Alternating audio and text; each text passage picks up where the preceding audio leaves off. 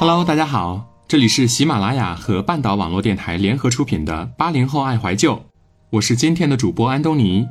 今天想要跟大家分享的文章是：高考不能决定你的人生，谁都不能决定你的人生。一起来听。亲爱的高三的朋友们，开心吗？从现在起，你就再也不是高中生了。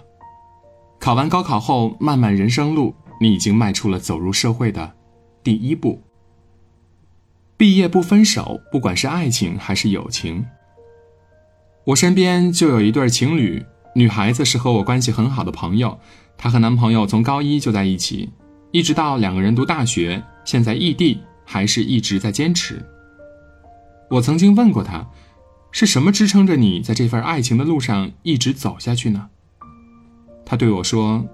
是他每次看向我时坚定的眼神儿，是他每次牵我的手的时候都小心翼翼，是他每次看穿我的逞强还给我一句“我爱你”。爱一个人原因有很多，爱一个人的力量呢也很强大。希望你们的爱情永远新鲜，永远有活力。所以说，并不是每段感情毕业的时候就会走向分手。倘若对方真的是你生命中那个对的人，人在哪儿心都不会变。倘若对方并不是和你完全的合拍，那你一定要相信，放手其实挺好的，我们都值得遇见更好的人。还有就是朋友的问题，我最好的几个闺蜜和男闺蜜，我们都不在一个城市读书，距离并没有把我们拉得太远，反而让大家的心越来越近。越来越懂得珍惜。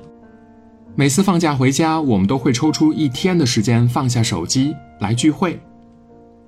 虽然我们不在一个地方上学，但身边发生的每一件大事儿都会在我们几个人的小部落里通知。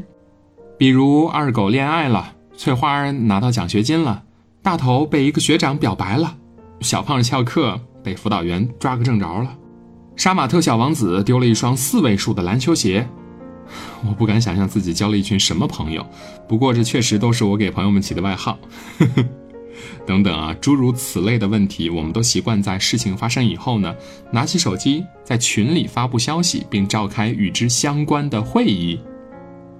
后来我们都长大了，慢慢在群里开始讨论昨天没有写完的论文怎么改，啊，某某兼职轻松又赚钱，这段时间要去谁的大学城市去旅游去。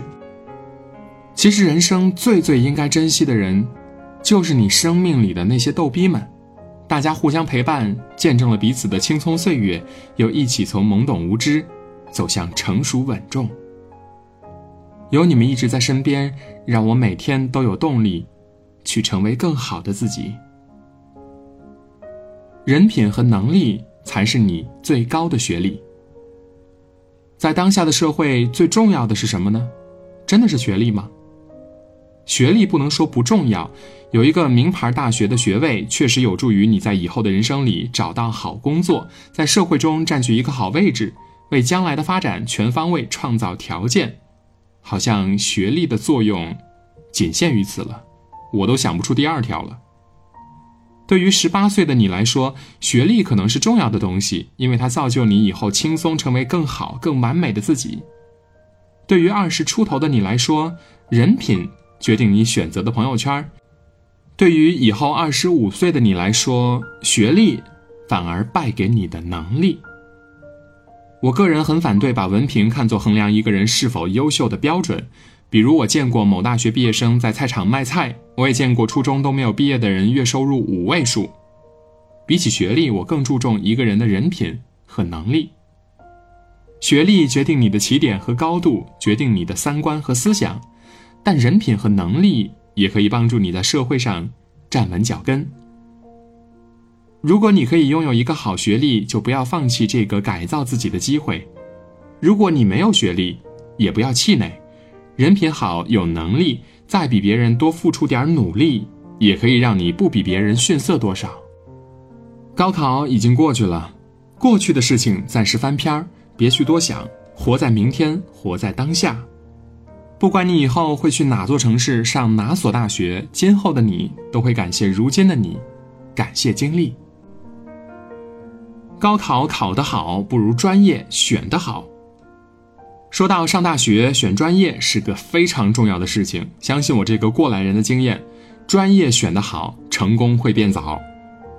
首先，你在准备去读一所大学之前呢，可以上网查一下这个学校比较热门的专业有哪些，给自己一个初步的定位，看看有没有适合自己的专业呢。其次就是选专业的时候，尽量选一个自己喜欢的、感兴趣的专业，不然到了大学你会非常没有耐心去学习。不感兴趣的、不喜欢的东西，我们是没办法面对的。大学是个自由学习的场所，没人会督促你，也没人会管着你，一切都是靠自己的意志力。我见过整天待在图书馆的人，也见过逃课一周出去旅游的人，千万不要因为专业。荒废了几年人生最好的时光。最后就是选专业的时候，也要给自己一个初步的人生方向。